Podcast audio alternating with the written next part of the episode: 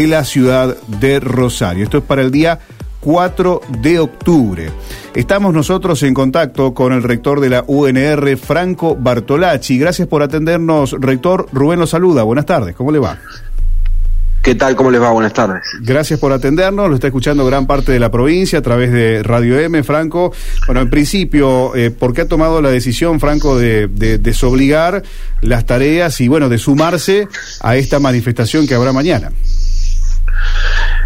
Eh, a ver, es un uso frecuente en la, en la universidad cuando hay actividades este, que particularmente eh, interpelan y, comprometen a la comunidad universitaria, que quienes la organizan soliciten eh, que se disponga la desobligación de manera tal de que quienes quieran asistir, eh, por supuesto que no es obligatorio, este, puedan efectivamente hacerlo.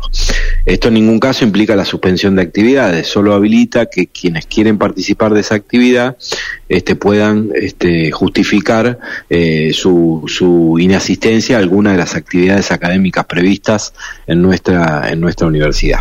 Entonces hay una actividad organizada por la Federación Universitaria de Rosario, por el gremio docente y el personal no docente de nuestra eh, universidad y en el marco de, una, de un documento que aprobó el Consejo Superior en su conjunto manifestando la preocupación este, por algunas afirmaciones que hoy ponen en discusión el valor de la, de la universidad pública, suscribimos esta resolución para que quienes quieran eh, participar de esta actividad efectivamente puedan, puedan hacerlo. Ahora, ¿usted qué piensa, Franco? Eh, entiendo que se ha expresado acerca de lo que sería para la educación pública una hipotética presidencia de Javier Milei. ¿Cómo la consideraría usted?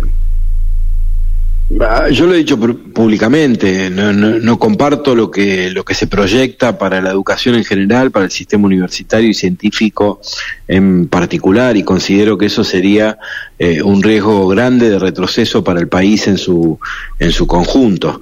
Siempre he sido muy cuidadoso, y, lo seguiré siendo, de no involucrarme en los procesos electorales porque mi responsabilidad implica representar a una comunidad que es muy diversa. Ahora, cuando se dice de manera tan abierta y clara qué es lo que se quiere hacer con la universidad, yo soy rector de una universidad y no puedo mirar para el costado y hacer como si no se dijera nada. Tengo la responsabilidad de compartir al menos mi impresión eh, modesta, construida sobre la base de mi experiencia en el sistema universitario y del conocimiento de lo que sucede en otros eh, países y advertir desde esa experiencia que lo que se está proponiendo sería un fuerte retroceso para la Argentina, que para solucionar los problemas que tiene necesita de todo lo contrario, de más inversión en ciencia, de más desarrollo de educación pública y de universidades de excelencia. Eh, rector, le, consulto eh, pura y, exclusivamente sobre la educación pública en, líneas generales, porque en este caso estamos hablando del sector universitario, pero eh, este candidato también se refirió a los otros estamentos de, de la educación de la educación pública. ¿Cree que hay, a ver cómo decirlo? Eh, cierta siesta que se está durmiendo de diferentes sectores. Ahora vemos la reacción, eh, usted a la cabeza de la educación universitaria pública en Rosario, pero quizás de otros sectores de la educación pública que mm, da la sensación de como que están demasiado pasivos.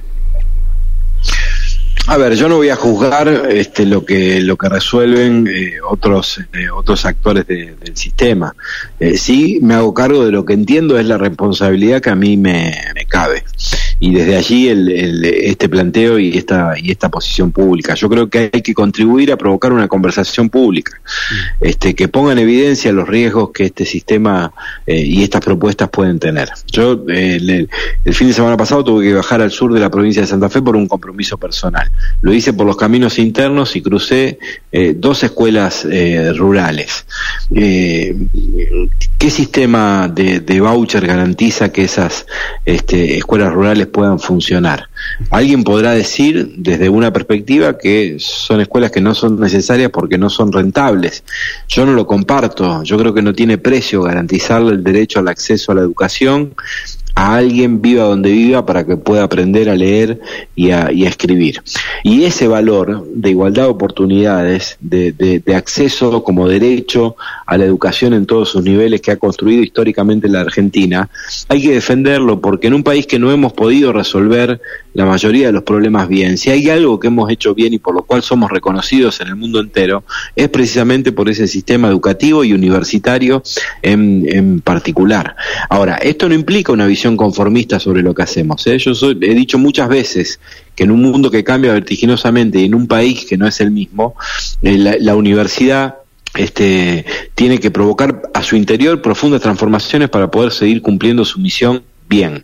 Pero es sobre ciertos principios y valores este, que hemos, que ha construido la sociedad argentina históricamente y que tenemos que custodiar y defender. Eh, lo veo obviamente eh, con respecto a lo que está diciendo como un proyecto para pocos. Yo lo veo como un proyecto restrictivo, así lo pone en evidencia la experiencia desarrollada en pocos países del mundo. Eh, basta con ver lo que sucede en Chile. no garantizó mayor calidad del sistema, la propuesta, el sistema de vouchers, porque lo que terminaron haciendo las instituciones para contener estudiantes y no perder matrícula es bajar los niveles de exigencia, solo provocó mayor segregación y la Argentina necesita todo lo contrario, necesita incluir, unir, porque tenemos profundas desigualdades estructurales eh, y además eh, promovió que eh, los jóvenes chilenos, y por eso asistimos a masivas marchas en los últimos años, terminen endeudados con el sistema bancario para poder sostener sus estudios universitarios.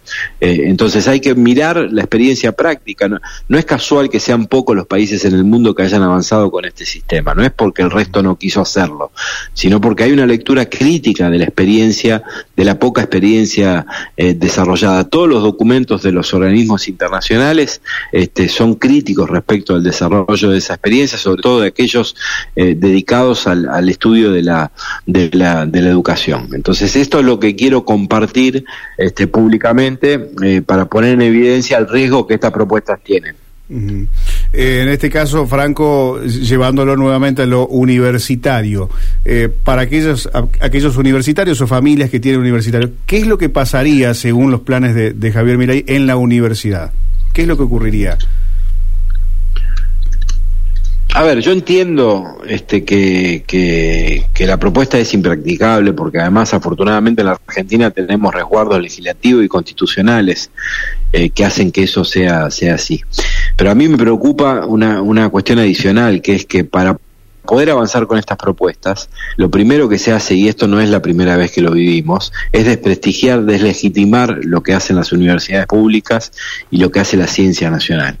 Eh, y yo, aunque reconozco un montón de cosas que restan por corregir, aunque reconozco un montón de desafíos que están pendientes, lo que quiero afirmar es que hay una comunidad, en el caso de la Universidad Nacional de Rosario, eh, de excelencia, comprometida, que todos los días hacen muchas cosas eh, que garantizan no solo acreditar a través de un título formación de excelencia, sino que le transforman la vida a la sociedad, que le cambian la vida a la gente.